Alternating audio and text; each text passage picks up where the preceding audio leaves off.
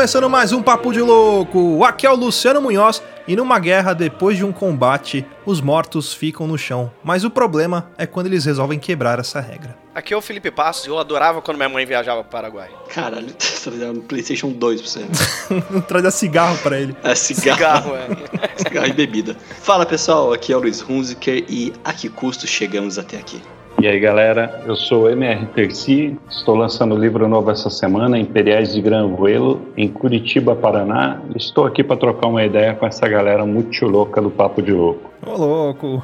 Muito bem, senhoras e senhores. Olha aí, estamos aqui reunidos com ele, o mito, o homem a lenda, nosso amigo MR Terci. Seja muito bem-vindo aí no nosso programa. É, aproveitando, se quiser deixar seus contatos pra galera, pra galera, quem quiser te seguir nas redes sociais, é, bater um papo com você, como que eles têm acesso aí a, a você e aos seus livros? Pessoal pode caçar lá pela página no Facebook, e também pelo meu site, site oficial do, do autor, que é www.mrterci.com. No Facebook, tranquilo, MR.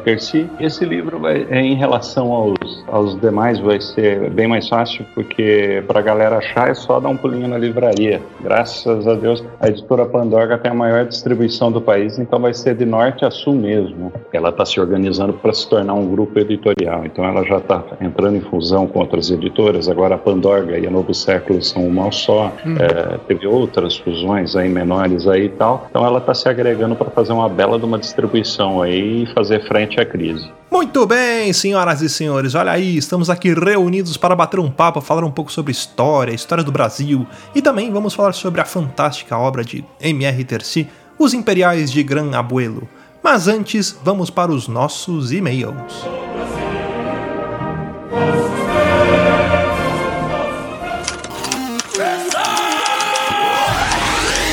Você é burro, cara. Você é burro coisa absurda.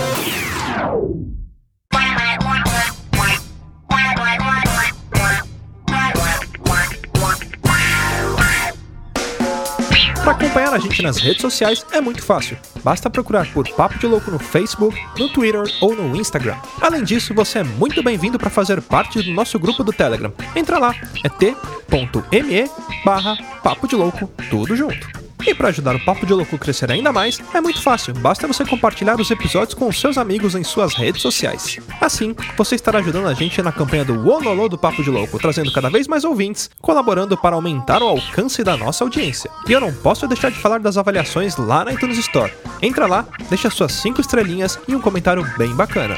Lembrando que todas as novas avaliações serão lidas neste quadro. E se você quiser apadrinhar o nosso programa, basta acessar padrim.com.br barra papo de louco e colaborar.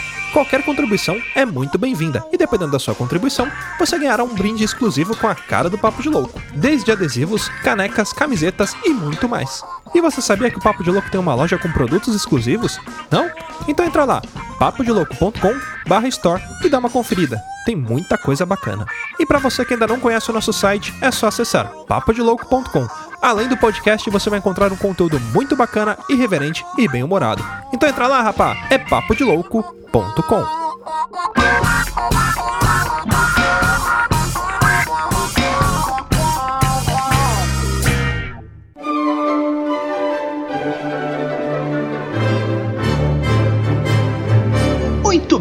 senhoras e senhores, vamos aqui para mais um quadro de leitura de e-mails, recadinhos e sinais de fumaça. Eu estou tentando imitar o Luciano, mas não consigo porque está tudo dominado aqui. Eu e Rudá. E aí, Rudá? E aí, beleza, já era, perderam. Vamos dominar o barraco, agora daqui a gente não sai. Mentira, no próximo entra outro problema é ter que pagar as contas, mas tudo bem. E, é. Rudá, você tá sumidão aí, cara? O que aconteceu? Correria da vida, tava trabalhando. Agora eu tô de férias, mas agora eu tô com uma surpresa aí, tô com o meu, meu Pimpolho, né? Pimpolho é um cara bem legal. É, pena Minha criança tá aí. É, o Gabriel nasceu, deu um trabalhinho aí, nasceu maior do que a, o esperado.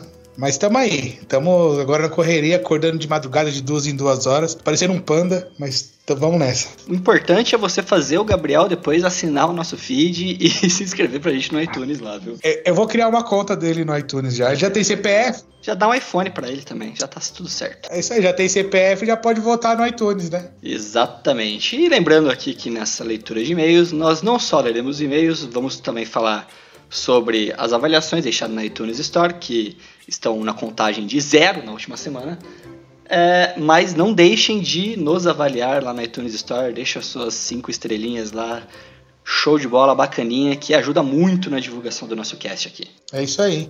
Também eu queria falar aqui, deixar pro pessoal que a gente tá com, o nosso uh, Papo de Louco Store, né? O pessoal dá uma olhadinha lá, tem uns negócios muito bacana. Eu, como sou fã, sou apaixonado por colecionar canecas, tem caneca, tem camiseta, três modelos diferentes. Agora tem o Funko Pop, que eu nunca tive um e vai ser o meu primeiro, vai ser do Papo de Louco. O pessoal pode dar uma olhada lá. Tá bem bacana, o material ele é de primeira qualidade. Aí você pode ir acessando lá no banner do Papo de Louco ou você acessando também papodelouco.com/store. Dá uma conferida lá, tem um material muito bom, muito legal. Lá o, o Luiz tem uma camiseta, eu não tenho porque não tem meu número. Mentira! Eu tenho, eu tenho que pegar a lona do circo Pega e mandar fazer. A Fernanda tá trabalhando lá e já faz da lona já. É, eu vou pegar a lona que eles não estiverem usando e colocar o logo do Papo de Louco lá.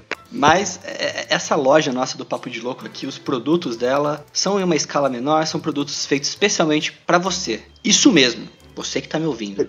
Você, pa, pa, para, para o que você está fazendo agora e presta atenção. Produtos da loja são para você. Então, corre lá, vai lá no nosso banner do site, vai na papodilouco.com.br store, como o Rudá falou, e adquire os nossos produtinhos da lozinha da Papo de Louco. É isso aí. E falando um pouco dos nossos compromissos, como Papo de Louco aqui, a gente estará na 25ª Bienal Internacional do Livro de São Paulo. Vai ter um encontro de ouvintes e produtores de podcast, dia 4 de agosto, a partir das 11 11 horas. Não deixe de ir, já compra seu ingresso, vai lá no site da Bienal, que não é caro o ingresso, e além de conhecer a gente, bater um papo lá, a gente trocar uma ideia, levar um produtinho do Rápido Louco lá, você também pode comprar livros, que é muito importante também. É o foco da Bienal, não é a gente, mas estaremos lá tanto para esse encontro de ouvintes, como também estaremos lá no stand da Pandorga a partir das 18h30 com o nosso amigo MR Terci, que vai lá inaugurar, é, é, inaugurar inaugurar não, né? Que ele não está inaugurando, ele não é um prefeito. Ele vai estar é. lançando,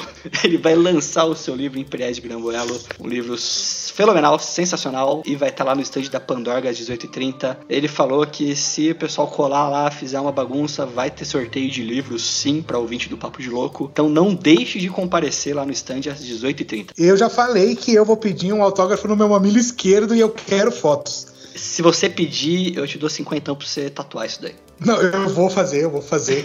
eu vou querer um autógrafo no meu mamilo esquerdo e vou guardar o direito pro expor, que eu já falei. e o umbigo pra quem? O umbigo dá pra vários aqui, ó. no diâmetro dele dá pra tatuar todo mundo. O umbigo do Rudar parecer uma bunda de macaco, mas tudo bem. E falando de outro evento também que vai estar tá rolando hoje, tá? No dia do lançamento desse cast, dia 20 de julho de 2018, tem a Geek Game Real Festival, um evento ali de quadrinhos, de jogos, de tudo que você imagina, lá no Rio de Janeiro, onde nosso amigo Felipe Passos vai estar por lá. Dê uma procurada sobre o Geek Game Rio Festival. E se você aparecer lá, não diga oi pro Felipe, diga fala vagabundo, que vai ficar marcado pra história. É, procure o careca mais lindo desse, desse evento aí, que você vai saber quem é ele desse evento, porque o Rudá não vai estar lá, senão seria o Rudá. É, ou os dois, a gente, a gente divide os créditos. Podia fazer uma fusão, né? Que nem Dragon Ball, os dois juntar. Nossa, que bizarro. Tem também, vou falar aqui agora um pouquinho dos conteúdos que nós temos no site, Luiz. É, nós estamos postando lá no Sanatório do Papo de Louco, então a gente tem vários textos. Eu postei o último lá, gente. É, é uma coisa pessoal. Eu acho que minha mãe vai parar de falar comigo quando ela souber que isso daí foi lançado lá porque é uma coisa particular da minha vida, assim, e, e, e, é muito bacana, porque a gente escreve, é, é, cada um tem o seu jeito de escrever, é muito autêntico, então não foi nada querendo criar um personagem, dá um pulinho lá, é só você procurar no site por sanatório. Tem vários temas lá e o meu último tá como manhinha, tiques e toques. Porque lê lá que você vai saber o porquê. Texto sensacional do Rudá. Não só texto do Rudá, tem texto meu, tem texto do Luciano, tem texto do Felipe, tem texto do Thiago. Todo mundo tá lá escrevendo, tem quase todo dia material novo lá no site. Então se você quer ter um gostinho a mais de papo de louco aí na semana, não quer esperar sexta-feira, vai lá no site que você vai ter conteúdo diferenciado lá. Também o conteúdo às vezes uma ligação com os casts nossos que vale muito a pena, bem bacana. É isso aí. Às vezes a gente fala relacionado a temas, às vezes não. Às vezes a gente fala de nada, a gente, a gente fala de tudo. E é isso aí que o site é. O importante é falar. É isso aí que a gente é, né? é isso aí. E vamos agora para a leitura de e-mails. Nós temos apenas um e-mail nessa leitura hoje, que ele é do Victor Santos, de 27 anos, programador de São Paulo. Ele fala assim: Fala, seus loucos! Aqui quem fala é o Victor Santos, sou programador e gostaria de falar que descobri por acaso o cast de vocês no agregador de podcast que eu utilizo e já virei fã. O episódio sobre civilizações perdidas ficou muito bom. Gosto muito dos episódios que conseguem misturar história com humor. Continuem um ótimo trabalho e abraços. Valeu, Vitor. E esperamos continuar Isso fazendo aí, podcast nessa pegada aí, né, Rudá? É, a- o nosso intuito é agradar a vocês. Nem, nem a todos agradaremos, mas é, é o nosso maior intuito aqui, o nosso maior objetivo é tirar um sorriso de vocês, assim, principalmente quando estiver de frente pro chefe ou no metrô, que ninguém vai entender bosta nenhuma, mas é aí que é a graça do negócio, olhar pra tua cara e falar assim, mano, aquele maluco é louco. E é o que você é, louco. Meu, a, a, a Loura já ouviu o podcast, curtiu pra caramba, o Mestre Billy, Dani Bananinha, todo mundo tá gostando. É foda Papo de Louco. Se você não ouve, você não tá ouvindo essa leitura de e-mail, então não sei porque eu tô falando com você. Se você ouve, tá gostando, continua ouvindo a gente, que é sucesso, como diria DJ Lucy Nelson. E Rudá, a gente É, não pode deixar de falar também dos nossos padrinhos, né? Os Pois padrinhos é. nosso do mês, que são Jânio Garcia e Josivan Pereira. Um agradecimento especial para eles que fazem este programa continuar prosperar e crescer, tanto quanto a grande nação da mãe Rússia, ou outra nação grande, não sei. É isso aí, um abraço de lado, não de costas porque é ruim, né? De lado. É falar por trás, mas é mancada falar pros caras que estão aí nos ajudando. Continuem nos ajudando. E se você não sabe como nos ajudar, você fala, pô, e agora? O que, que eu faço? Quem poderá me defender? Como eu faço para colaborar com o Papo de Louco e às vezes ganhar também um brindezinho ali, ganhar um, um- como é que fala? Um regalo, um presentinho. É só ir lá no Padrim, que a gente tem lá o padrim.com.br Papo de Louco. Ou agora também tem mais uma opção de pagamento, Rudal. Você sabe qual que é? Não, qual que é essa opção? Cheque pré-datado, mentira. Vai lá no PicPay também, que tem agora o nosso usuário do Papo de Louco pra facilitar vocês aí. Você consegue tanto pelo Padrim quanto pelo PicPay. Tá tudo descrito lá no, no nosso site se você precisar de ajuda. Ou também, se você quiser mais ajuda ainda, eu tenho uma sugestão pra você. Sabe qual que é a sugestão, Rodar? Qual que é a sugestão, Luiz? Você não sabe? Não, fala de novo. Segredo e fica pro próximo programa. Mentira, mentira.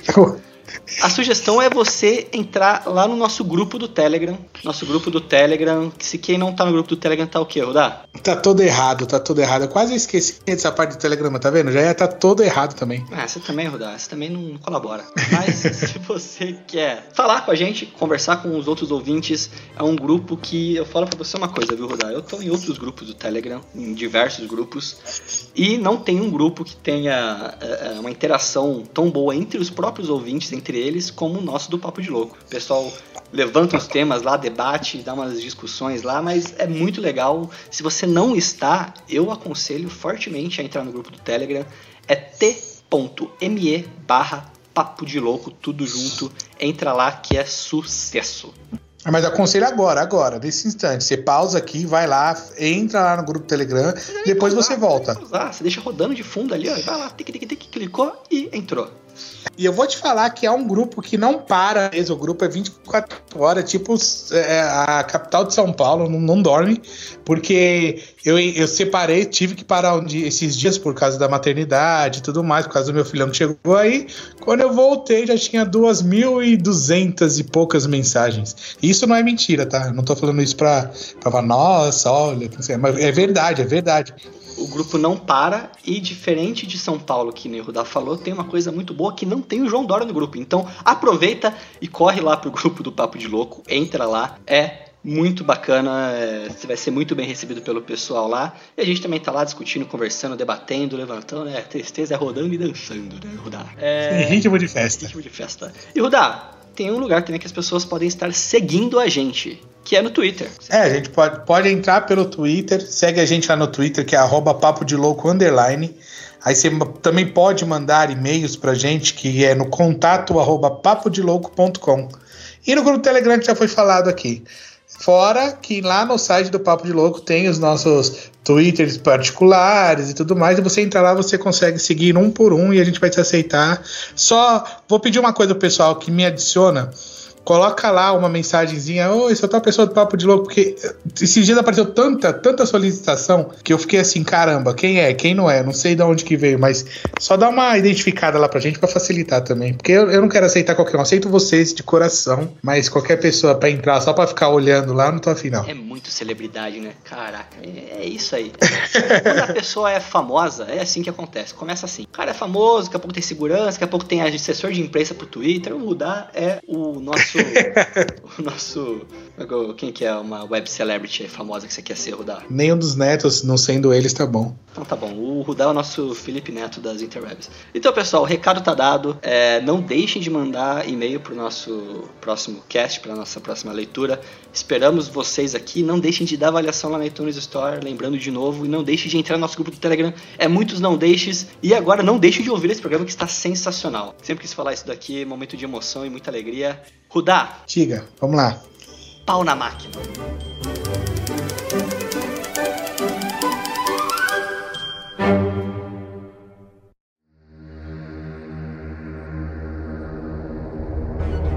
Ô, ô Terci, eu tenho primeiro um grande desafio para você com esse seu novo livro, já que vai ter um alcance global, que digo eu, de global, universal, quem sabe até transcósmico. É... espero que não. Espero que não, cara. eu espero ver o autógrafo seu no livro de um ouvinte do Papo de Louco e leitor seu do Acre. Isso seria algo que nos deixaria extremamente satisfeitos de saber que seu livro chegou no Acre, cara. Rapaz, eu acho que a gente não está preparado para espaço.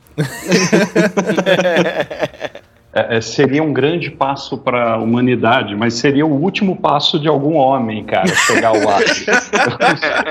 Só a Marina Silva. Cara, eu tenho uma impressão que eu vou sumir se eu for para lá. Mas falando de lugares inóspitos, assim, distantes, o, seu livro, ele trata um pouco disso também, né, Terci? De uma história em algo, um ambiente um pouco explorado, né, da, da nossa história. Não só isso, cara, porque naquela época, tanto é, é, na, na época da Tríplice Aliança, como nas anteriores, a guerra contra Oribe Rosas, é, Monte Caseiros, os três grandes conflitos ali que o Brasil é, lutou, né, na, na bacia do Prata, é, não haviam estradas, para você ter uma ideia. Então nós tínhamos ali charcos pantanosos. Então você imagina o cenário, o quão desolado aquilo era, o quão hostil aquilo a qualquer campanha, a qualquer ser humano, aquilo era. Tanto que em certo momento, quando o Brasil alcança é, a fronteira do Paraguai e adentra, é que ele tem uma noção do que é o terreno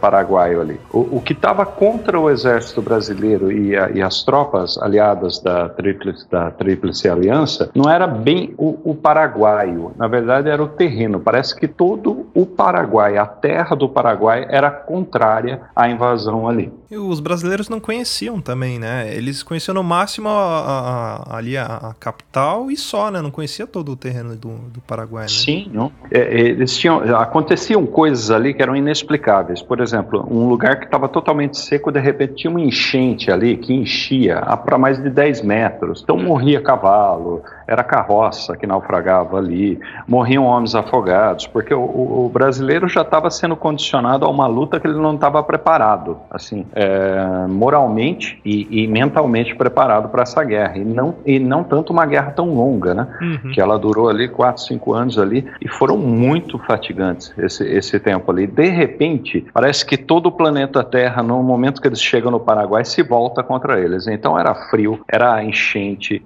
era calor, era malária, era doença em cima de doença acontecendo. Então é, foi uma prova era de índio. resistência. Foi, tem de tudo. O pessoal achava que Napoleão sofreu na Rússia. Não, ali, ali, ali no charco pantanoso ali do Paraguai. E fora ainda que teve uma perseguição chamada Dezembrada, que foi a, a derradeira cartada sobre uhum. Solano Lopes, que aconteceu nas cordilheiras. Então ali, uh, nas cordilheiras paraguaias ali, o inverno, o inverno é rigoroso, é um negócio brabo ali. Então, não tinha tinha brasileiro com, com preparado para inverno, não tinha nada. Os carioca foi tudo de regata e bermuda e chinelo, aí não tem jeito mesmo.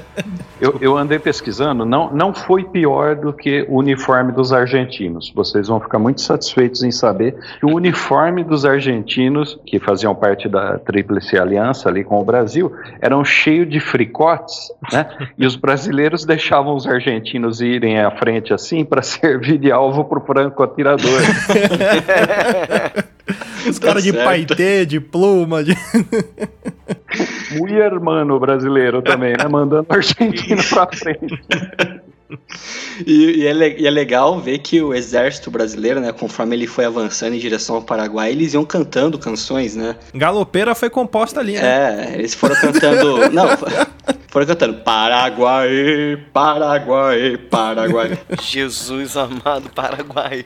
Não, não fala galopeira, cara. Eu ouvi o Bruno Suter, cara, não o Detonator. Bruno Suter cantando galopeira, versão heavy, no, no lançamento do Batman lá na Panini, cara. Pelo amor de Deus. Não, não fala mais dessa música. Sabe uma coisa interessante sobre o exército brasileiro? Nessa época, era o exército mais avançado da América Latina e, e ouso dizer dizer, ouso dizer que se houvesse um embate entre o exército é, norte-americano e o brasileiro a essa época, eu acho que pelo menos a região do Novo México lá estaria anexada ao Brasil. Ia ser nosso Alasca, né?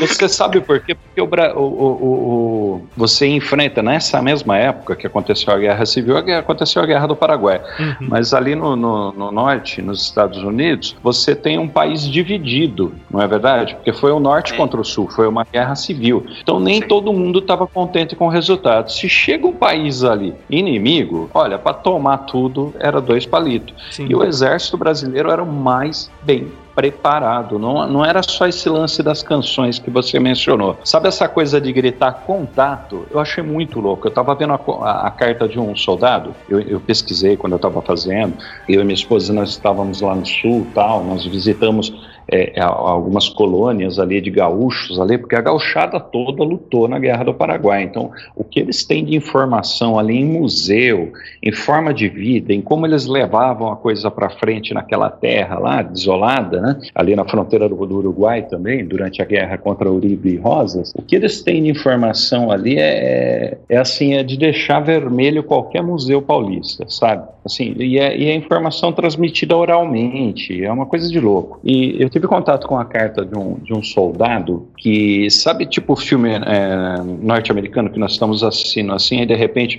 o, o fuzileiro naval ele, ele, topa com o Talibã, ele grita contato, uhum. sabe essa coisa de gritar contato?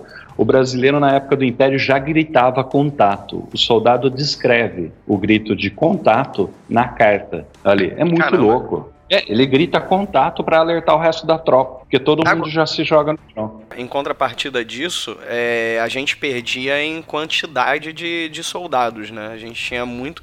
Por incrível que pareça, o Paraguai sendo do tamanho que é e o Brasil sendo do tamanho que é, a gente tinha muito menos da metade de, de efetivo é, militar do que o, o Paraguai tinha naquela época, né? Sim, o exército brasileiro não era profissionalizado, não, era, não existia o soldado profissional.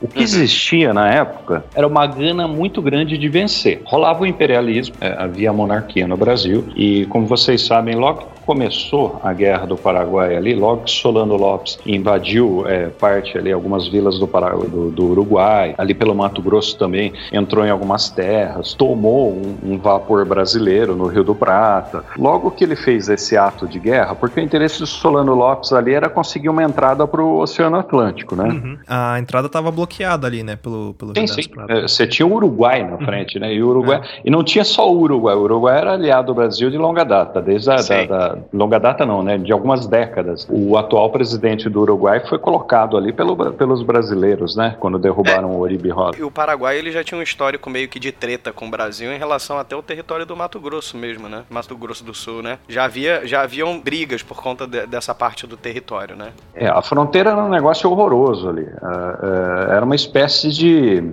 é mais ou menos como se o Parque Antártica fosse fosse no dentro da zona da zona leste lá de São Paulo, uhum. né? não, não ia dar, né? Então era, era um é, conflito constante.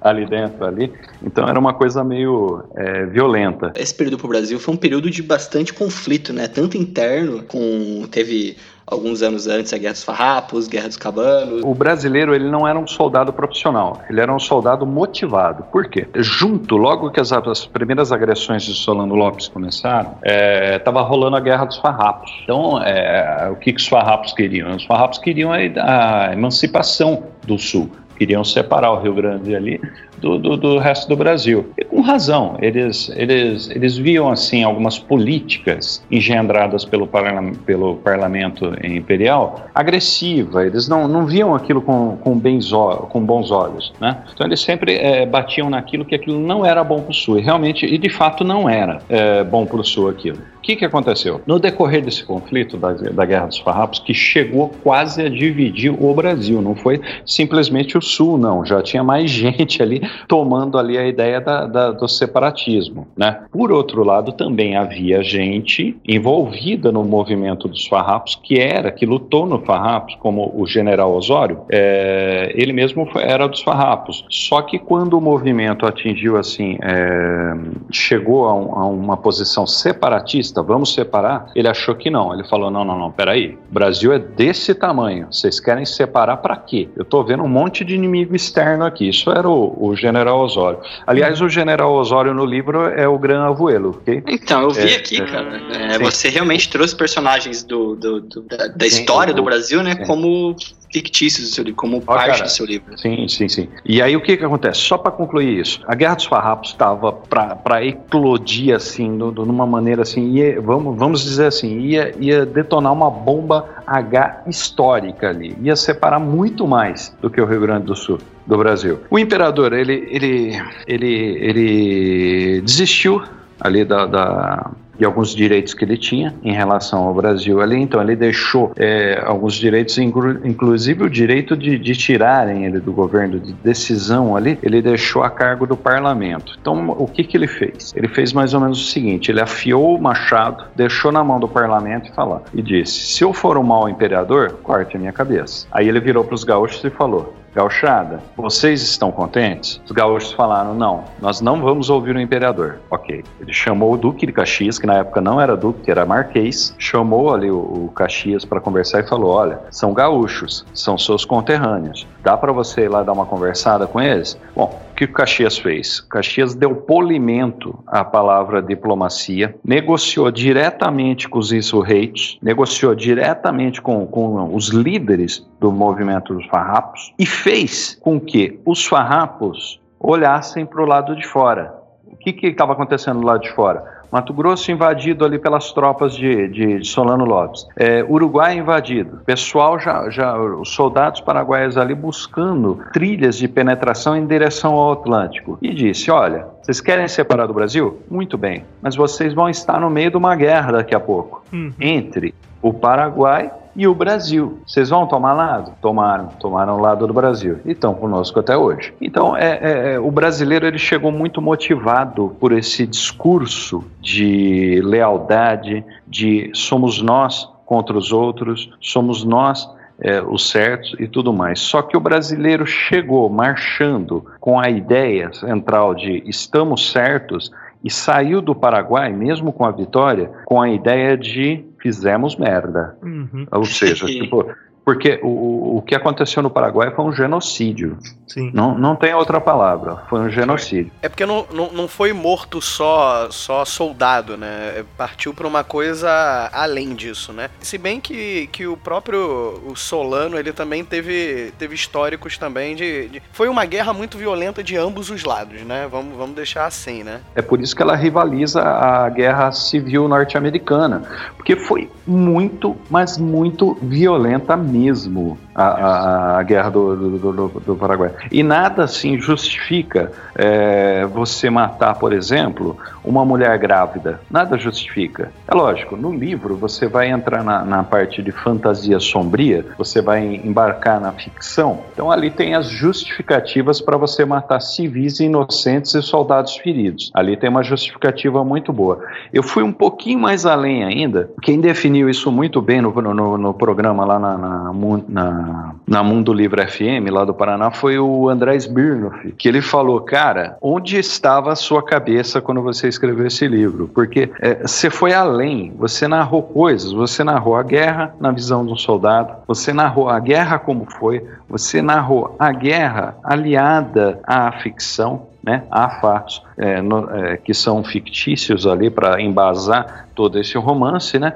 E você foi um pouquinho mais além porque você menciona até a bruxeria, os bruxos da ilha Chiloé, de lá do Chile, que estavam sendo, é, é, sendo expulsos da ilha na mesma época. Cara, eu, eu tive muita sorte em trabalhar em cima dessa época, porque um monte de coisa legal, legal entre aspas. Legal né? para nós, né?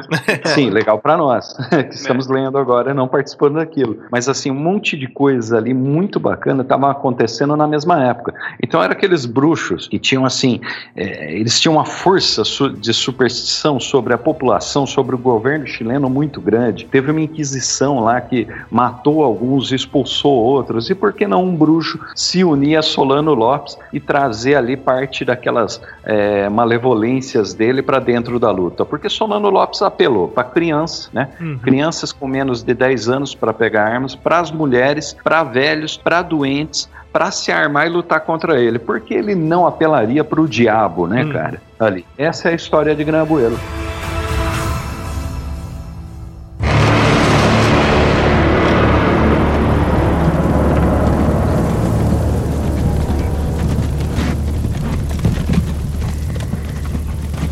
Imperiais, desmontem! Grita o sargento. Quero um cerco bem armado em redor deste maldito local. Nem o diabo foge daqui sem provar da pólvora e do aço imperial. Quero cada lâmina desembanhada. Quero Spencers engatilhado sobre os nossos ombros enquanto examinamos a porta do inferno. Caixão à frente! Grita em complemento. Ouviram, tenente, bando de desorientados? Caixão à frente, ou juro lhes currar até os ossos desencarnados.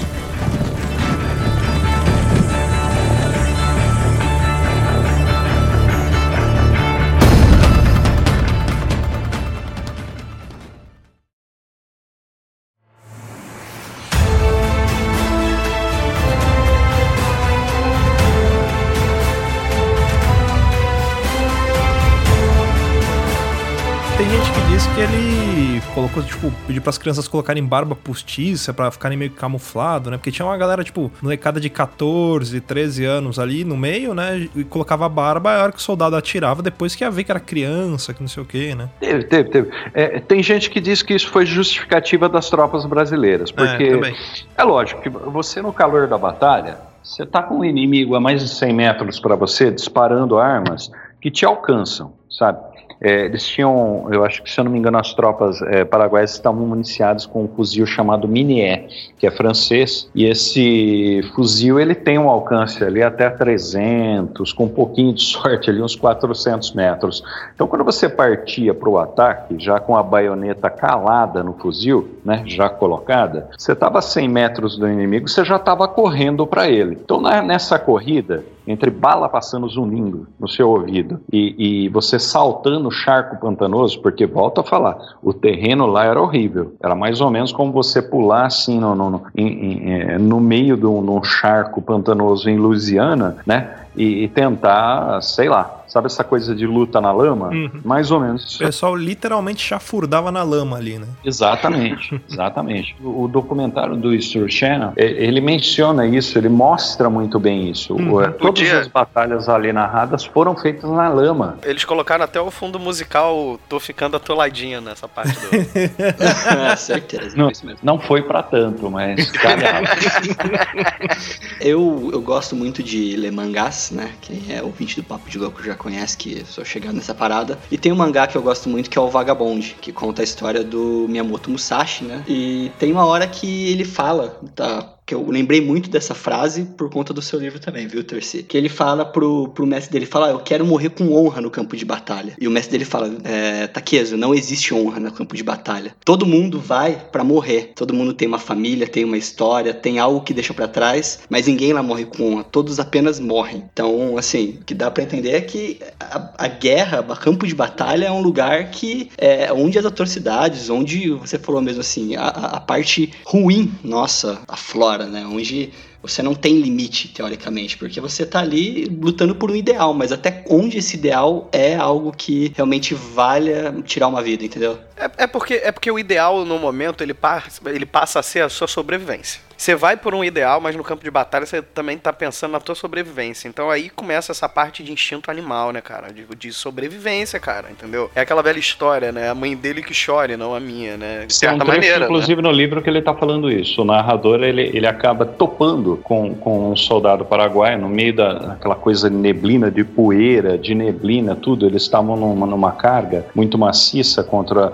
é, algumas bocas de fogo, que são os canhões, né? Que estão virados de frente para a tropa ali, e eles avançavam naquilo e ele, é, abre aspas, sem querer, né? Ele acerta a baioneta na barriga de um soldado. E o soldado leva a mão até o, o casaco dele, né, para pegar algo e ele se assusta e ele atira nesse soldado, com a baioneta calada ali na barriga dele. O soldado cai morto e aí ele vê que era a foto da filha dele. O narrador, ele pega essa foto da, da filhinha do Paraguai e guarda com ele. Ele falou: se eu morrer, né, eu entrego de volta para o pai. E coloca ali no casaco dele. E ele leva aquilo lá mais 20 anos depois, aquela foto lá. É bem bacana essa parte. É. Mas eu, eu, Felipe, eu costumo dizer que a guerra, ela desnuda a máscara do homem. Então, não é só traz o pior, ela mostra quem o homem realmente é ali. Se todos os tratados sociais, todas as convenções sociais, nos, eh, todas as leis, todas as normas eh, da boa boa convivência né, e tudo mais aqui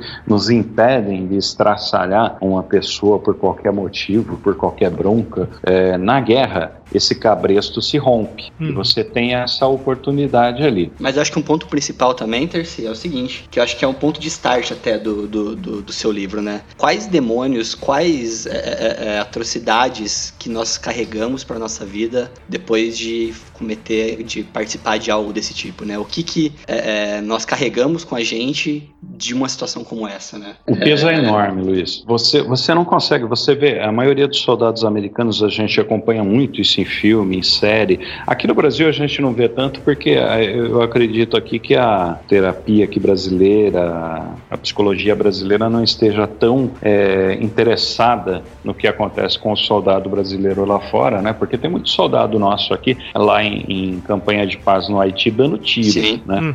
Ali. Então não, não dá para falar, eles não estão distribuindo só alimento lá, eles estão lutando ali contra a rebelde também ali. As forças de paz que na época foram para África, para Angola também, era, era uma guerra civil, né? Não era só levar água e mantimento, não, amigo. Era tirar mina de campo de batalha, era, era, era guerrear com, com, com a galera revoltada. É muito complicado, né? E é curioso, assim, aqui, aqui no Brasil a gente tem uma cidade a menos de 5 quilômetros da nossa, lá você tem uma tribo que é inimiga da outra a cada 5 quilômetros. E é estranho isso. Eles entravam naquelas trilhas lá, é, para inclusive retirar a mina, Felipe, e acabavam topando com uma, uma tribo que era totalmente hostil. Ele, eu digo tribo porque são, as castas lá são definidas em tribos mesmo, né? Sim, na África, uhum. né? É, agora, uma coisa que a gente está falando bastante daqui das guerras, né? Do ambiente que cerca a, a premissa do livro seu, né, Terci? Mas, assim, em linhas gerais, assim, o seu livro, ele fala no momento pós todo esse conflito, né? Sim, eu comecei a trabalhar isso aí. Eu ia até é, fazer, eu, fiz, eu trabalhei em alguns rascunhos explorando a Guerra do Paraguai, mas eu falei, ah, não, eu vou usar a Guerra do Paraguai em retrospecto, como se fosse flashbacks para explicar algumas situações.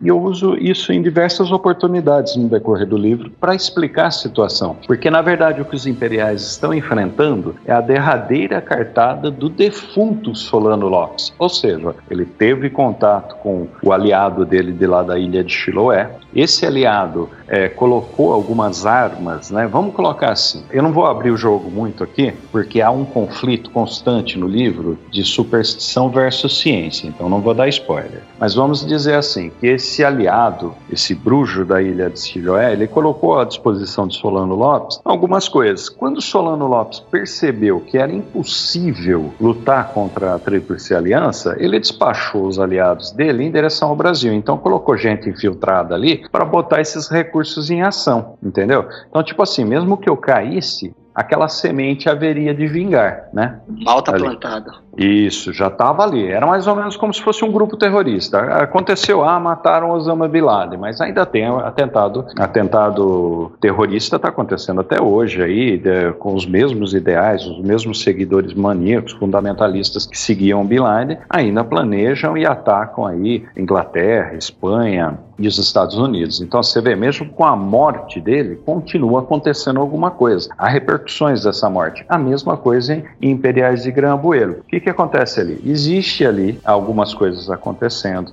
É lógico que é, eles nunca se depararam com algo assim. E você, quando você diz eles nunca se depararam com algo assim, não é assim, ah, eles sempre viram coisas dentro da normalidade. Não, eles nunca viram é, coisas daquela forma que estão acontecendo no livro agora. Porque coisas piores eles viram. Eles mesmos é, engendraram coisas piores. Como eu disse, eles mataram mulheres grávidas. Né? O Conde Deu, quando assumiu a guerra, quando o Osório saiu, né, saiu o Duque de Caxias, saiu o Osório, o Osório é, saiu da campanha de guerra, voltou para o Brasil porque estava muito doente, a esposa dele havia morrido também, Duque de Caxias já havia falecido. O Conde Deu assumiu a guerra e a ordem do Conde Deu, que era o genro do, de Dom Pedro II, era matar as crianças até no útero do, nos úteros das suas mães. Ou seja, era o genocídio. A ordem dele era o genocídio. Agora, por que isso? Né? Por quê? A gente pode colocar assim, ah, simplesmente era o calor da guerra? Não, era uma mulher grávida que ele tinha na é ato uma pensado, mulher grávida né? desarmada. É um ato pensado, né? Sim, sim, sim. Aí é aquele pensamento de extermínio de gerações futuras para você destruir realmente o país, cara. É você acabar com o futuro do país, jogar o país daqui a uns anos com, com uma faixa etária muito alta para produzir, entendeu? Ele, ele, ele foi bem cruel em todos os sentidos, cara. Não foi nada não pensado, entendeu? Foi algo diretamente para prejudicar o futuro daquele país mesmo, cara. Estima-se até que foi cerca de, de 60% da população. É que os números não são muito corretos, né? Mas tem gente que fala que foi 60%, né? É, para você ter uma ideia, o Brasil ainda ficou lá, mas eu acho que cerca de 10 anos, ainda estacionado lá lá, as forças de ocupação do exército brasileiro ainda ficaram lá. Uhum. Ali. Ou seja, só deixaram o lugar quando começou a haver algum desentendimento ali com os argentinos quanto à exploração do Chaco ali, que era uma região ali. Então eles aí eles abandonaram, voltaram para o Brasil mesmo, porque a, a, coisa da guerra, além de ter fulminado o Paraguai, né, praticamente é, destruído é, a zero o país, ela também esgotou as reservas de Argentina e Uruguai. Não foi pouca coisa. E o Brasil contraiu dívidas altíssimas uhum. com o Banco da Inglaterra também. Então não foi pouca coisa. A, vamos dizer assim, a, a coisa não estava boa para o imperador aqui. Tinha o custo foi alto, né? O pessoal até fala, né? Ah, o Brasil não, não vai pra guerra, pra essas coisas, porque é covarde, mas não é, porque o custo de uma guerra é muito alto, né? Muito, é exacerbado. É, Se não me engano, é um absurdo. Cara. Ele chegou a fazer dois empréstimos, um de 8 milhões de libras e outro de 4 milhões de libras esterlina, que afundou, assim, a, o império, né? O Brasil ficou endividadaço. É, ele até, até deixar o império, até sair do império, ele conseguiu estabilizar uhum. ali. Ele conseguiu deixar mais ou menos ajeitado ali a casa, mas aí veio o golpe também com Deodoro e tiraram ele, exilaram ele para lá. Mas assim, é, todo o imperiais ele não acontece na época do, do, da Guerra do Paraguai, só completando aquele raciocínio. Ele acontece posteriormente com alguns flashbacks daquilo explicando o que está acontecendo agora, que esses imperiais que voltaram para o Brasil e é uma tropa única, esses imperiais eles ficavam a serviço de Grambuelo, que era o general Osório. Então o treinamento deles foi diferente, a coisa foi diferente para eles, foi mais rigorosa. Eles são distintos dos demais e cabe a eles as missões mais difíceis. Uma coisa interessante sobre os imperiais é que existe uma, um, um vínculo de lealdade entre eles muito grande ali. Cada um um ele sente pelo outro que o outro é o irmão, sente que ele é família. É, uhum. todos eles, assim, são, são párias, todos. Uhum. A exceção do, do, narrador, que já é, é, filho de oficial, é filho do Major Carabinieri, coisa e tal, teve contato com o Osório desde a juventude e tal. Então, a exceção dele, que é um oficial, e o médico também é, da, da, do pelotão ali, é, os demais são párias, são, são renegados, são órfãos. É, tem história, inclusive, de um, de um negrinho que foi beneficiado pela lei do ventre livre, mas era perseguido. Você imagina hoje, ainda existe racismo hoje? Uhum. É, absurdo, né? Imagina época. naquela época o que, que era um negrinho que nasceu livre, beneficiado por uma lei da princesa Isabel que ninguém queria aceitar. O que, que era a vida desse rapaz? Aí ele se une aos imperiais e vai ser soldado com eles ali. Viram uma família, irmãos de guerra, literalmente, né? Tanto que existe esse termo, esse termo irmão de guerra, eu, eu acho que até muito é por esses momentos que a gente não tem como comparar, nenhum de nós estivemos em nenhuma guerra, mas eu acho que é uma cumplicidade, uma confiança tão grande que é aquilo mesmo, é, é o termo certo, é uma família, se cria uma família, se criam laços, né, cara? Que passa a ser quem cuida de você o tempo inteiro, né?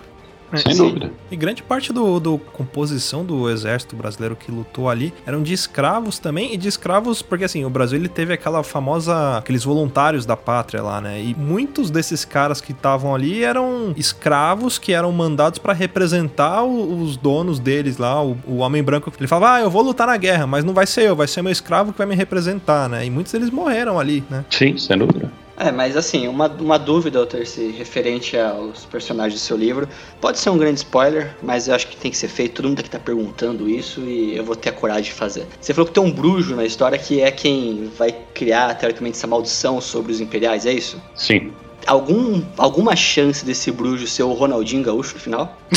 Não. Não. Não. Em aparência eu acho que é bem parecido.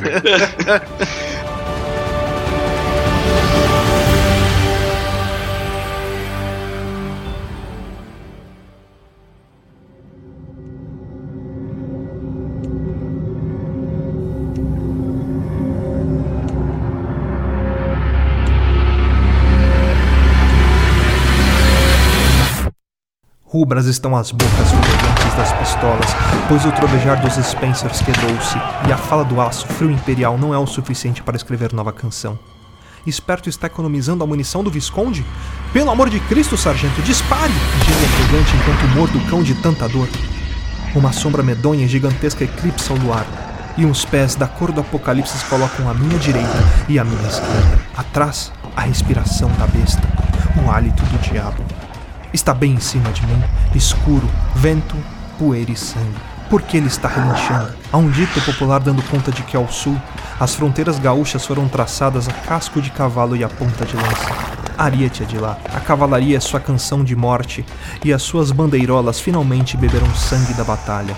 O borbotão escarlate, onde calou fundo a lança, faz jorrar o sangue imundo do diabo. A fúria do cavaleriano penetrou Férica em golpe acertado no coração do imenso dragão. Ainda em pé, acobertado pelo espanto de novamente ver a morte de perto, ele oscila entre este mundo e o outro.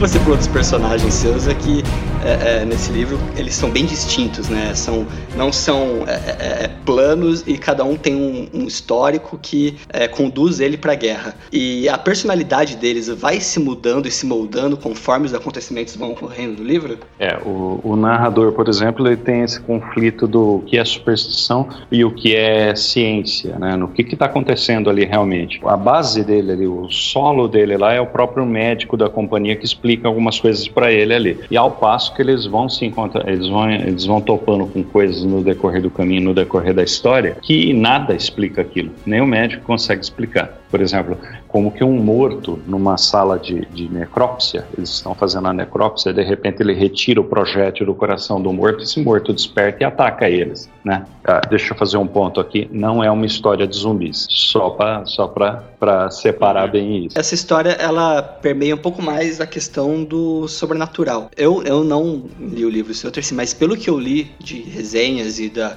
das, das sinopses e das observações dele, ele me lembra um pouco mais do ocultismo, assim, do Lovecraft, algo assim. É, É isso mesmo ou tô viajando? Eu, eu, eu, eu costumo dizer que o Imperiais ele foi uma transição suave minha para dentro da ficção científica. Uhum. Sem querer dar spoiler, sem nada. É lógico, dentro da ficção científica você vai bater sim no horror cósmico. É, tem gente que, que gosta de separar o horror cósmico. Não, vamos deixar o horror cósmico só dentro do terror, só dentro do gênero, horror e tal. Mas não é bem por aí, não. Quando você trata de horror cósmico, você trata de ciência, você trata de, de espaço, trata de tempo, ou seja. Tem toda uma trata... base ali, né? Sim, sim. Você história. trata de elementos que a física nossa explica. Então, se a uhum. física explica, vamos jogar na, na ficção científica.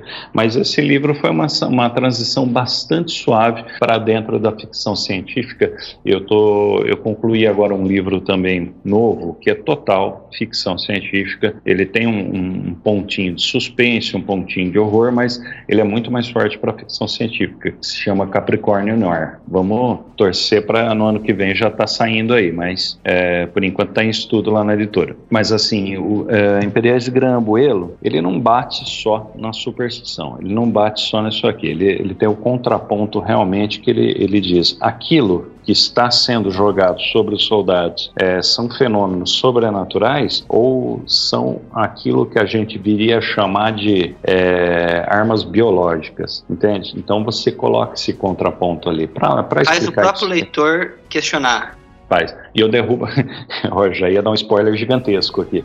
Mas não dá para questionar com o pezinho firme, não. Como, assim como os charcos pantanosos do Paraguai ali, é, o terreno é bem incerto. Então o próprio narrador ele entra em dúvida, ele, ele pira. O narrador ele pira porque ele não, ele não tem como é, é acompanhar aqueles fenômenos. Ora, ora é explicável, ora não é explicável. Opa, vamos ver o que está acontecendo. É lógico. É, hoje a gente olhando para tudo aquilo, para que aconteceu ali, a gente já vai ver assim, a gente, quando eles mencionam uma bala de prata nos imperiais, né? Por exemplo, é, a arma mais efetiva contra algum dos inimigos era a bala de prata. Não quer dizer que eles são é, lobisomens, que eles são vampiros. A prata, hoje a gente sabe que ela tem algumas características, né? Algumas qualidades que são antibacteriológicas. Uhum. Ela, ela, ela, é utilizada inclusive para imunizar. Então daí essa ideia, né? No, no, no passado, nos séculos anteriores, que uma bala de prata no coração do lobisomem ia matar ele. Será que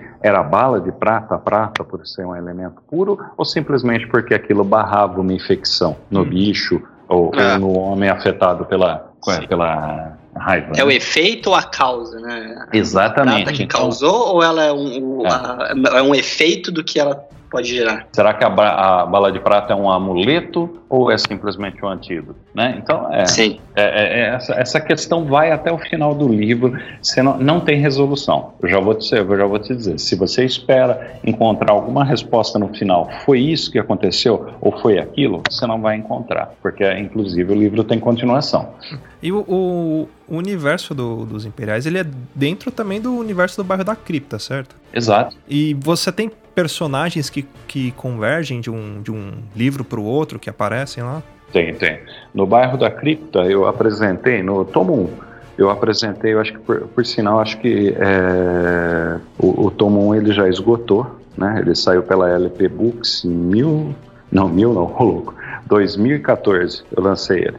Uhum. E já esgotou a tiragem e tal. É, temos aí uma boa proposta para continuar seguindo com o projeto aí, inclusive pela Pandora. Vamos aguardar o pessoal, né? Vamos Vamos esperar para ver o que sai primeiro, mas no bairro da Cripta, no Tomo 1, eu apresento é, a Casa de Prazeres de Madame M. Quem é Madame M? Madame M era uma freira, né? Estava ali na vila de Nossa Senhora do Belém de Tebraria, chamada é, Irmã Madalena. Essa é a Madame M. Alguma coisa que aconteceu nesse convento, né, fez com que as demais noviças, né, e a Madre Superiora abandonassem o convento, fugissem de lá como se fosse um local amaldiçoado, né? E ficou lá só a pobre da, da irmã Madalena, novinha de tudo lá, cuidando ali da, da, da propriedade da igreja. Mas alguma coisa naquele convento lá não está bem, tanto que no futuro, né, alguns anos depois, ele se transforma num lupanar, hum. numa, num prostíbulo. Bom, para começar, esses soldados eles estão indo até a capela, né, uma capela de cripta, que é onde eles pretendem enterrar um caixão, logo no primeiro capítulo, e eles passam pela, pela vila de Nossa Senhora do Belém de Tebraria. De quebra, eles dormem, né, neste convento. Eles pedem pousada nesse convento para Madame, eh, para Madame não, para a irmã Madalena, que nada mais é que a Madame M do bairro da Cripta, mas ali ela é muito mais novinha. Mas enfim, é, tem sim, eles cruzam com, com personagens do bairro da Cripta. No tomo, é, uma, uma curiosidade, no tomo 3 do bairro da Cripta, as Ezequias, eu cito lá o Amadeu Carabinieri já bem velhinho, né? Uhum levando o neto dele para passear em certo lugar, que é o bairro da cripta, e ele mostra algumas coisas ali, entendeu? Para esse menino, para esse neto dele ali. E também tem um, tem um conto lá chamado A Coisa no Espelho, que eu conto o que aconteceu antes da Dama da Cripta surgir ali no bairro da cripta. Essa Dama da Cripta é o primeiro inimigo dos imperiais no livro. Imperiais de Grambuelo, as Crônicas de e Sangue. Mas no, no tomo 3 ela já passou por ali, Vivinha da Silva. É, é muito legal você trabalhar trabalhar assim no mesmo universo, cara, porque te dá uma certa liberdade. Uhum. Tem dois livros meus aí que eu lancei em e-book, agora a gente tem uma uma proposta boa aí para lançar em físico também. Vamos aguardar, porque tu, é tudo ao seu tempo, né? Antes de mais nada, a gente precisa atravessar a tempestade dessa crise monstruosa que se abateu sobre o mercado editorial. A gente tem que aguardar antes de sair, né? Antes de soltar velas aí e navegar mais um pouquinho. Mas eu tenho dois livros também chamados Os Santos de Codex. Tem um terceiro finalizado dos Santos de Codex também dessa série que trata da mesma mitologia. Então, as mesmas sombras, as tebras que o pessoal encontrou ali em caídos, encontrou no bairro da Cripta, vai encontrar também no Santos de Codex, ali. Falando um pouco mais aqui sobre o Imperiais de Grambuelo, você tem muitos personagens nele que são reais, né? Que nem o, próprio Osório, é, Dom Pedro também tem alguma citação, alguma coisa dele na história, imagina ou não? Pedro tem, tem, tem. Tem, tem uma é... história curiosa ali dele, dele ter cochilado, é muito engraçado. É, eu cito uma, uma, uma, coisa que aconteceu ali dele, dele ter cochilado no salão salão ali quando o Osório, o general Osório, era ministro da pasta de guerra de Dom Pedro II. E ele cochilou o Dom Pedro II durante a leitura de um, relatório. Osório, puto da vida, levantou da cadeira dele, pegou a espada dele e mandou com tudo pro chão, fez aquele barulhão. Ele acordou assustado, né? Ele acorda assustado assim e fala assim, né? Imagino que o ministro não derrubava sua espada durante a guerra do Paraguai, diz para ele, né? Ele fala: Não, senhor, senhor imperador, até porque a gente não dormia em serviço lá. Ou seja, Zoro era lenda. Ele não, Mas ele essa... não é chamado lenda, o legendário à toa. Essa, essa, situação cômica que você cita aí também, eu vi muitas resenhas falando disso, que o seu livro ele era um pouco menos denso, porque ele tinha um pouco dessa aprofundamento nos personagens, essas alívios ali, é, entre, entre atos ali, né? Só uma pergunta, o, o Chico Demônio aparece? Demônio, Chico Diabo? Aparece, Chico Diabo aparece. Mas como é, Ter, se você criar personagens pro seu livro ali, que eles são, teoricamente, assim, reais, né? Como é que foi uma pesquisa para você trazer uma personalidade que seja condizente com o que esse, essa figura histórica representa? Cara, é, você está preenchendo as lacunas, na verdade. A, a história do Brasil é, a respeito da Guerra do Paraguai é tão insignificante, é tão pouca, é como vocês mesmos mencionaram logo no começo. A gente não aprende nada sobre a Guerra do Paraguai na escola. Não aprendemos absolutamente nada. É, tem um amigo meu, ele é professor de história, e eu, eu questionei ele a respeito de alguns pontos, e chamei Heraldo. Falei, Heraldo, e aí, como é que foi isso tal? Ele fala, olha, não é minha especialidade, é uma coisa muito difícil, porque nem a gente, ali no curso de História na faculdade, aprendeu sobre isso. Ou seja, é, tem muito pouca informação, ou seja, você tem muita lacuna para suprir. E o pouco de informação que pelo menos a gente encontra também, tem informações muito desencontradas, né? O Luciano estava explicando que a gente não tem, por exemplo, números, alguns números tão próximos, é, é tudo, tudo muito na base da, da suposição, né? De como foi relatado. Tem uma frase bem, bem famosa, né? Que até ouvi o Eduardo Bueno falar assim, né? Que numa, guerra, a primeira vítima de uma guerra é a verdade. Justamente por isso, né? Porque os fatos, eles se, se perdem, né? Ele, você não sabe exatamente o que aconteceu, você fica com a versão de quem ganhou, né? Quem ganha que conta a história, né? É, a história é contada por, por quem venceu, né? Quem perdeu não conta história, né? É. Sim, exato, exato. É, é, o vencedor escreve a história, sempre, sempre. Esse livro, inclusive, não vai vender um exemplar no Paraguai. E eu digo por quê? Solano Lopes lá é herói. Sim, e aí, como é, é que fica? Mas esse foi mudado também, né? Ele era, ele era visto como um traidor, e aí eu acho que a família dele pediu para os historiadores, pagou uma galera para mudar toda essa imagem dele também, né? Bem, eu, eu não acredito, cara, que um, eh, pelo menos da parte do Brasil, o Brasil, o, o, o Dom Pedro II não colocou criança para lutar. É, é teve já, muitas já... atrocidades. Como é, você já... mesmo mencionou ali, tinha senhor de escravo que colocava o escravo dele para lutar no lugar dele. Né? Teve muita coisa de, desse tipo. Mas afinal de contas, o Brasil ainda era, era um país de é, escravatícia. Né? Ainda havia ainda a escravidão no Brasil, não tinha sido totalmente abolida. Então, esses mandos e desmandos nesse, nesse, nessa área ainda aconteciam. Mas quando você pensa no que o Solano fez, foi muito mais absurdo ali. Mas mas muito, muito, muito absurdo mesmo.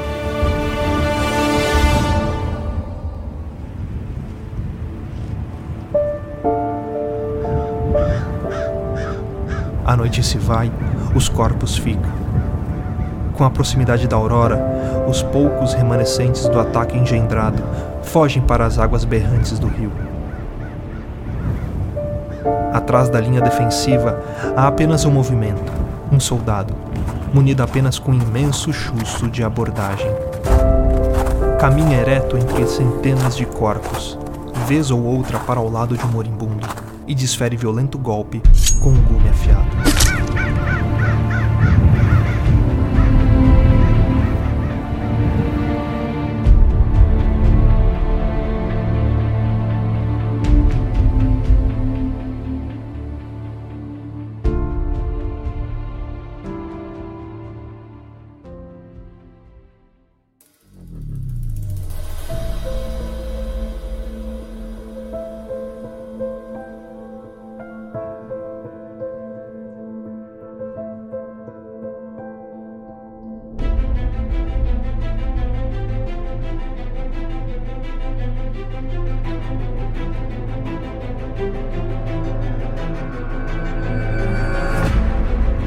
Você cita bastante Solano. Ele seria o grande inimigo, a pessoa a se temer nessa história, sim. E quando eu falo temer, não estou citando o nosso presidente, estou citando temer de ter medo.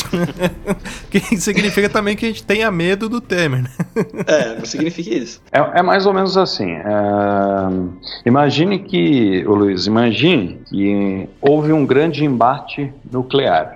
Estados Unidos disparou os mísseis dele, a Rússia disparou os mísseis dela. Os mísseis dos Estados Unidos chocaram ali contra o território russo, inclusive Moscou primeiro. Extinguiu ali Moscou, acabou com a sede do governo, tudo, ou seja, o inimigo foi devastado primeiro. De qualquer forma, os mísseis é, russos ainda estão a caminho do, dos Estados Unidos. Entendeu? Então é mais ou menos isso. Solano está morto, mas a ameaça dele não acabou ainda. Ele uhum. colocou uhum. algumas engrenagens se movimentando, ele colocou algumas coisas ali, ele plantou as bombas dele, as bombas entre aspas, tá? É, dentro do Brasil. Então os ataques terroristas estão começando agora, nesse momento ali.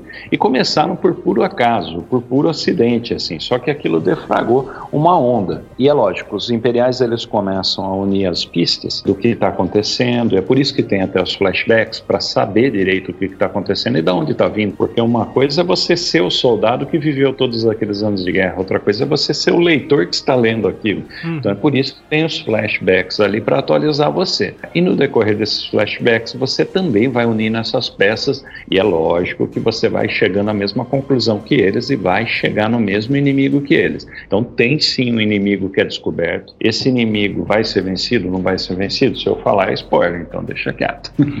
Mas assim, o que, vão chegar lá. O que, eu, o que eu enxergo, assim, com tudo que a gente conversou, assim, sobre o seu livro e tudo mais, espero que isso vá na contracapa do seu próximo, do próximo volume do, do Imperial de Grambuelo, é, que seria uma pintura crua de um período nebuloso. É um período que não tem informações e é a, a visão do autor é, com ficção, com ficção científica e tudo mais, é, é, preenchendo os espaços que a história nossa deixou de brecha. Você. Ligando os pontinhos. É, ligando os pontos. Eu sou, eu sou um menininho com, com lápis e eu tô ligando os pontinhos. Uhum. A, a, o, o, desenho que vai ser formado ali, é, ele foi formado a partir da união daqueles pontos. São fragmentos de história. Exato, exato. Você tem, por exemplo, ó, vou, vou citar uma das histórias que acontece ali em Imperiais de Grambuelo. A esposa de, do, do, do Solano Lopes, que é uma estrangeira, morre Solano Lopes, ela se enrola na bandeira da Inglaterra, no, no meio do campo de batalha, para não ser morta. Ela se enrola na, na, na, bandeira da Inglaterra. Por que na bandeira da Inglaterra? Isso já leva a gente a pensar. Mas peraí, tal, ela é uma irlandesa né? Ela, é, ela é irlandesa, é bonita, tal, lá seduziu Solano Lopes, conseguiu se tornar a primeira dama do país e é amada no país. Isso é interessante. Teve ali um filho com Solano Lopes. O filho de Solano Lopes é morto ali porque o filho de Solano Lopes estava armado e atirando contra os imperiais e é uma criança. Acho que tem 10 ou 12 anos quando ele é morto ali. É, é na mesma ocasião em que o Chico Diabo fere Solano Lopes com a lança dele lá e depois executam ele, né? Porque ele não se rende quando ele está ali no, na, com o pé no ribeiro ali quase morrendo já por causa do ferimento. Ela se enrola na bandeira da Inglaterra e posteriormente, um dos generais de confiança do Solano Lopes, ele contrai núpcias com a mesma mulher e leva ela para morar com ele. Agora, quando você passa a pensar sobre isso, refletir e tudo mais, como que o General Câmara, que é um dos personagens históricos existentes no, no, no livro, é o segundo Visconde de Pelotas, né, e posteriormente, após isso aí,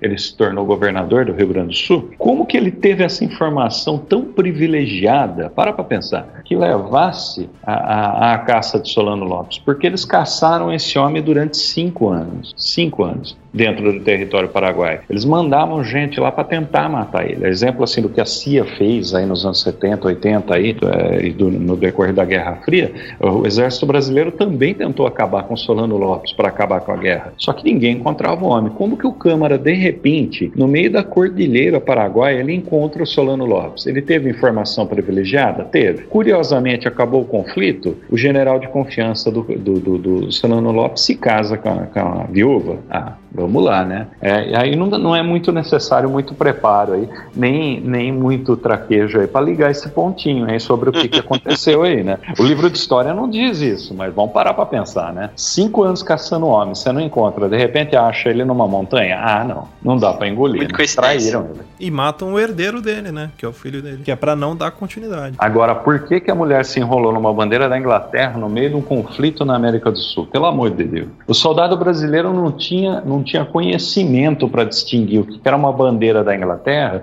de uma toalha de mesa, pelo amor de Deus. Não, não tinha, havia alguma coisa para combinar daí. Então teve traição. Se fosse da Croácia, menos ainda. É, não, é verdade. Sacanagem. Mas é, é, bem isso aí, cara. É, não tinha como encontrar esse cara lá. Então você pode crer que teve traição aí. É lógico, livro de história nenhum fala disso, ninguém fala disso, não há, não há é, ponto de referência para isso. Isso é a ficção. Eu ligando os pontinhos. Eu falo inclusive isso no livro. É, eu tive uma certa liberdade ali é, dentro. Eu tomei algumas liberdades para com a história, mas eu estava simplesmente ligando os pontinhos. É quase que uma, uma, um registro histórico, mas de forma fantasiosa e com ficção. Você simplesmente pegou os acontecimentos e traduziu eles em uma forma é, literária de um livro para tentar é, contar uma história em cima da própria história. Sabe o que eu estava pensando? De repente, até, até eu acho que, que para elaborar a história pro, pro terceiro possa ter sido até um pouco facilitado por conta da falta de informação às vezes, porque para costurar essas informações, entre aspas, desencontradas, era onde você poderia inserir também a história que você queria contar, né? Os fragmentos, né, da, do que acontece. É, abri, abria completamente um, um, um, uma lacuna, como a gente está falando por essa falta de informação, porque é algo que, assim, é, eu tive muitas, muitas informações de algumas coisas do período imperial, porque eu morei num bairro imperial aqui do Rio, então as escolas lá eram muito voltadas para isso, assim. Dom Pedro. É, mas, mas, cara, eu morei do lado. Quer dizer, do lado é sacanagem, que senão eu estaria Primo dizendo que eu morei no zoológico.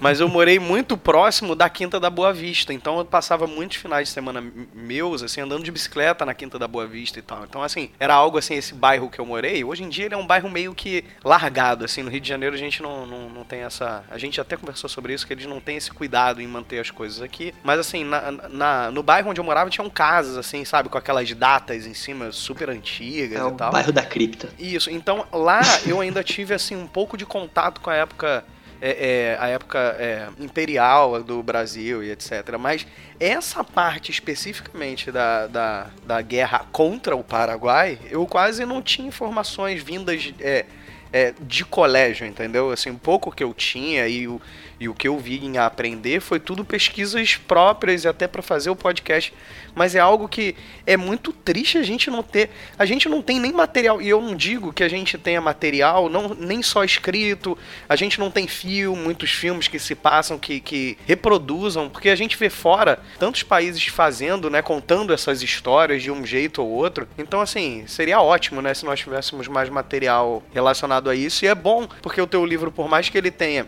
informações, é, é, informações, né, histórias que foram criadas por você é muito bom porque ele dá essa costurada na, na história que, que meio, meio perdida no, do, do, do, nosso país, né? É, ele dá uma chance para você, Felipe, de pensar a respeito, tipo assim, é, vamos raciocinar a respeito do que aconteceu. Por que que aconteceu isso? Pô, é, é, foi uma, uma, uma, simples pendenga entre países? Não foi bem isso, né? Teve outros motivos. Eu, eu tento, eu acho que eu tento não é a palavra apropriada, mas eu, eu tento é, justificar o que aconteceu ali no Paraguai da parte do brasileiro, porque teve um excesso, teve muito excesso do exército brasileiro ali. Mas eu tento justificar com a ficção, com o que poderia acontecer no futuro ali. Por que matar toda a população? Por que é, queimar um rancho que só tinha soldados feridos? Por que matar os feridos? Entendeu? Então vamos lá. Vamos estudar isso aí. É, você vê aí no Rio de Janeiro, mesmo ali, o Museu Imperial de Petrópolis, não tem muita informação a respeito da guerra. Tem as armas da guerra, tem os uniformes, tem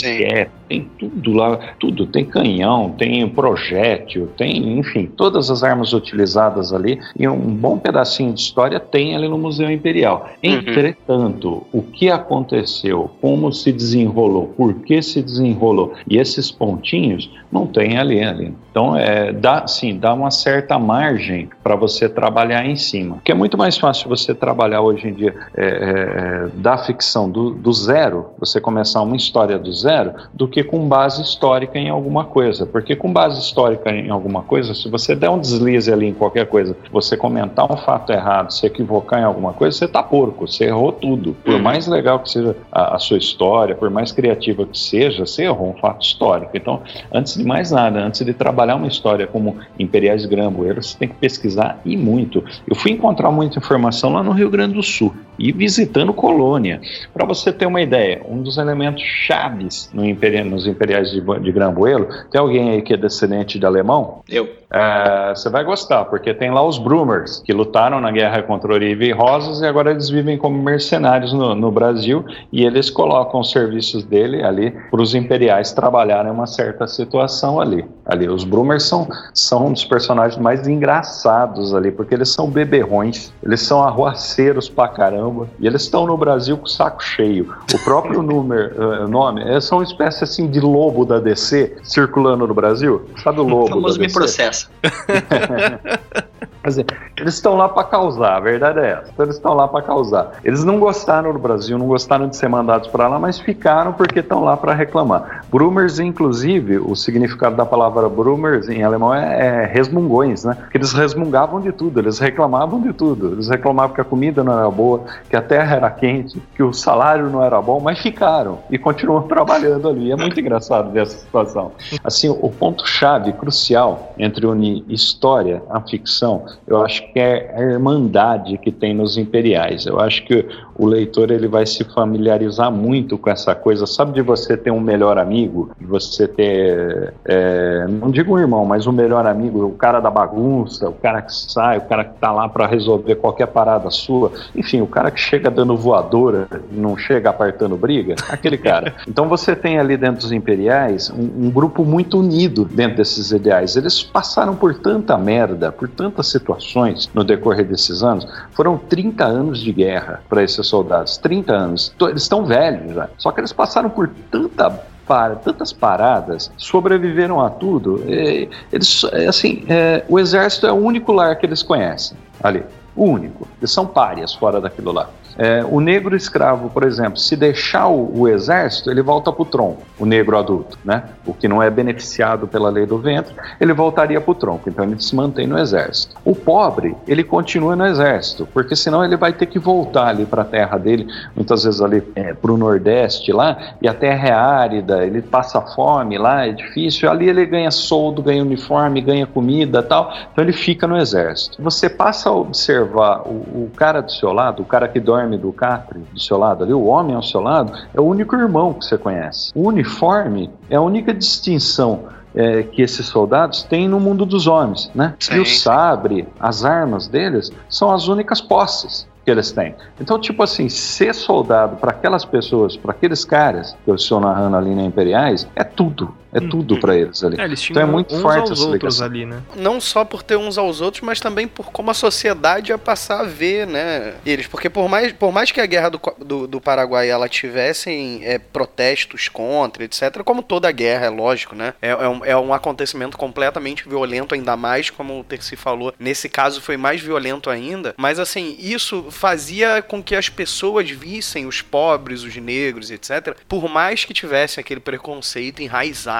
e etc., de uma forma um pouquinho diferente. Era uma chance, né, de ser visto diferente. É, eu até narro uma situação que eles chegam no litoral paulista lá, o pessoal lá, os caiçaras, não gostam dos imperiais, não gostam. Só que quando eles, um, deixa, um deles deixa escapar que eles são imperiais, os caras ficam com medo, porque existe uma distinção. Então eles até mencionam, não, contra a mão direita de Deus ninguém ergue a palavra, tal, não sei o que tem e tal. Então existe aquela, aquela distinção, aquele respeito, né? É, é um respeito temerário, mas existe. Uhum. Aqueles uhum. caras passaram por muita merda para você manter tua liberdade aí na tua terrinha. Então baixa a bola, né? Então tem isso aí. Eu tirei um pouquinho, eu tive contato com a legião estrangeira na França aí, mas isso aí é outra história. E eu vi, eu vivenciei isso no dia a dia, ali do soldado da legião, do legião. A, a legião estrangeira, entre os vários é, ditados que se tem lá dentro, lá, inclusive o diabo marcha conosco, né? Legio Pátria Nostra, né? Tem essa coisa do a legião é uma nação. Então, não importa o país da onde você veio, não importa a, a, a sua idade e tudo mais, a legião é o seu país. A legião é sua casa, ele só tem 7 mil soldados na unidade, eles nunca ultrapassam isso. E também o cara do seu lado, não importa se ele é um assassino, se ele é um psicopata, o que quer que ele seja, porque a maioria que vai para a legião estrangeira está fugindo de alguma coisa, ou está fugindo de fome, está fugindo de situações de miséria. Tem muito soldado brasileiro lá, tem 36 soldados brasileiros lá. Um monte de político, né? No mínimo. Só podia ter, né? Era bom, viu? Ah, esses iam apanhar bastante lá. Mas é, o cara que está do seu lado, não importa o histórico dele, acabou ali. Aquele aquele cara é seu irmão, defenda ele. Entendeu? Então tem muito disso no, no, Imperiais. Eu trouxe muito isso por Imperiais e você sente ali. Tanto que cada vez que morre um personagem ali, você passa um perrengue, viu, cara? Aperta, aperta o coraçãozinho, viu? A coisa foi bem focada no psicológico de cada um ali.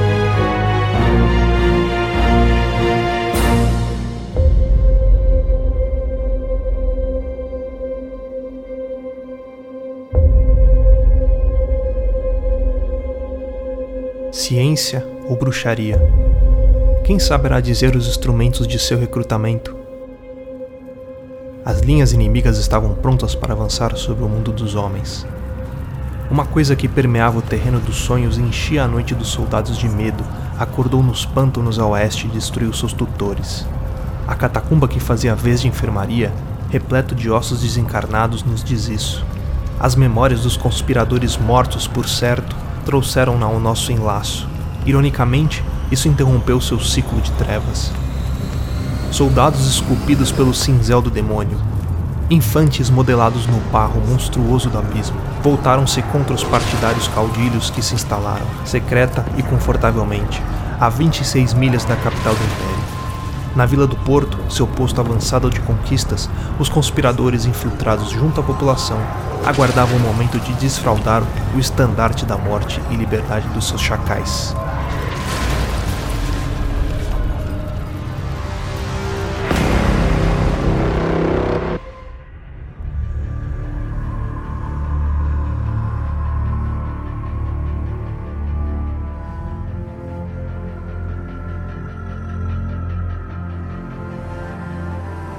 Terci, cara, muito obrigado aí por participar aqui com a gente. Seja bem-vindo para voltar mais vezes. A gente deseja muito sucesso aí para esse livro. Espero que ele alcance uma galera muito boa e que a gente aqui do Papo de Louco possa ajudar com isso também. É, aproveitando também, falar pra galera que dia 4 nós estaremos lá na Bienal, Bienal do Livro, e a gente vai bater um papo lá, trocar uma ideia. Tô cativando a galera aqui do, do Papo de Louco pra ir lá também pra, poder prestigiar, né? Conversar com você. Aproveita e fala também um pouquinho a respeito do lançamento do livro, né? Que vai ser lançado lá em Curitiba as datas, como que vai ser? Ah, vai ser. O lançamento vai ocorrer lá no Blood Rock Bar do meu parceiro e amigo Sérgio Mazu. Sérgio Mazu é vocalista da Semblant, cara. Olha. Banda é, nacional que eu sou fã aqui vai rolar lá em Curitiba, porque a galera de Curitiba curte demais o bairro da Cripta. Então, como eles já conhecem bastante as histórias lá, já tem a maior galera lá confirmada. Eu acho que estava em 217 já confirmados para pintar lá no lançamento. Tá bem bacana, velho. Lá tá forte. E o Blood Rock Bar é legal, cara. Tem gente que me fala, o meu, o meu editor, ele, ele quase caiu de costas. Ele falou assim: você já escolheu a livraria onde você vai fazer o lançamento lá, né? Por acaso é alguma das livrarias da, da Curitiba? Eu falei, não, é um bar. Ele falou, o quê? Mas é um bar temático. O Blood Rock Bar é um bar temático para os fãs de cinema e literatura de horror. Inclusive, o Sérgio, pô, o Sérgio é um, é um baita um leitor meu, é um cara que eu tenho assim, eu tenho o privilégio desse cara me ler, porque ele conhece muito Lovecraft, conhece muito pouco. E o Sérgio me lendo ali, me fazendo esse convite para fazer o lançamento no bar dele, foi uma coisa fodida de, de, legal, cara. O bar dele ali na, na parte do porão, lá é onde recebe a galera, onde tem as bandas, é um espaço muito grande, um casarão daqueles antigão lá de Curitiba. Uhum. E é bem assim, cenário de horror, cara. E vai ser muito bacana lá fazer esse lançamento lá. Pô, que legal. Do caralho. E não deixem de nos procurar na Bienal também, quando for ter ela. Que, que horário que é ela na Bienal? No dia 4, terceiro? Dia 4. Ah, só, só complementando a informação lá, que já estão me cutucando aqui. no ponto, o diretor está me chamando no ponto aqui. é, é, o lançamento ocorre às 21 horas. Por quê? Às 21 horas. Meu, só vai vampiro, você sabe, né? É, a galera do gótico vai em piso lá, cara. Então vai lotar. O, o Sérgio está prometendo prêmios, inclusive, aí pra galera que foi já nos trajes, for bem caracterizada aí, vai ganhar prêmio, vai ter sorteio, vai ter um monte de evento legal. Legal. Além disso, vai ter duas bandas covers lá, bem legais lá. Vai ter para doce e para salgado no dia lá. É, vai estar tá rolando concomitantemente ao, ao lançamento, vai rolar um evento lá chamado é, Biodementia, Angels and Demons. Então vai ter duas bandas covers, uma do Depeche Mode e a outra do Marilyn Mason. Então vai ser bem legal o negócio, vai ser bem bacana. Só levar refri. Só refri, só refri. Eu vou aproveitar. Aí, o, o, o de repente, o, o, meu editor também achou que é uma ideia de gênio. Ele falou, cara, você está revolucionando a literatura. Eu falei, por que, JJ? Ele me explicou. Ele falou, porque você vai embriagar os caras, os caras vão estar bêbados, eles vão comprar mais livros, é um gênio. comprar dois, três. falei, tá vendo como você é esperto? Mas, enfim, é, dia 4, dia 4, nós temos Bienal em São Paulo, Bienal Internacional do Livro, às 19 horas também, porque às 19 horas? Porque meu público é tudo vampiro. Então não tem jeito. Eu só faço lançamento noturnico também, porque o, o meu caixão também tem baixa resistência. E lá você vai fazer sorteio, alguma coisa assim? Acho que vai rolar sim, cara. Eu planejei um negócio aqui, eu vou, eu vou botar em prática primeiro no lançamento. Se rolar, é um negocinho bem legal, porque eu não vou fazer uma mesa de autógrafo, cara, porque eu não me acho assim, no direito de autografar um livro. Se a pessoa quer que eu rabisque o livro dela, eu até rabisco. Mas estrago um pouquinho a arte que foi feita ali. Aliás, a arte de Imperiais está caprichada, hein, cara? Tá muito Miolo boa. tem mais de 30 ilustrações, mas uma coisa belíssima. Belíssima mesmo. A capa também é uma obra de arte. É uma das capas mais bonitas que eu já vi até hoje, assim, mais simbólicas, né? Sim, curtiu? Eu, eu te falei da origem da, dessa da... capa? Essa capa, ela, ela tem uma curiosidade bem bacana em volta dela, né? Que é, eu, eu, eu bolei ela mais ou menos é, baseada naquela cena em que o cavaleiro Antônio Bloch né, e a morte travam uma batalha de, de xadrez no, uhum. naquele filme de Mar Bergman de 1957, O Sétimo Selo, né? É, ela tem até título, é Superstição versus Ciência. E ela foi levada a cabo pelo Marcos Mansen, que é daí do Rio, Felipe. Ele tem ah. um estúdio aí, ele, ele bolou a capa e tal, mas a ideia foi minha, a concepção dela aí, em cima disso aí, porque o público gótico gosta muito, cara, e o pessoal já fisgou a referência lá e tá maluco lá em Curitiba uhum. a respeito dessa capa aqui. Inclusive, uma das coisas que eu vou botar em prática é realmente é, é, uma, imprimir uma tiragenzinha limitada de alguns pôsteres dessa capa aí, né? E quem não levar o livro vai levar um posterzinho sim, então passa pela mesa lá, recebe um rabisco e leva o pôster lá, porque a arte tá, é, é dedicada aos fãs da literatura de horror gótico. Show de bola. Bom, Terci, mais uma vez, muito obrigado mesmo, cara. Portas aí sempre abertas para você vir no Papo de Louco. E é isso aí, galera. Bom, a gente vai ficando por aqui. Até semana que vem. Beijo na bunda e tchau. Grande abraço, galera. Valeu.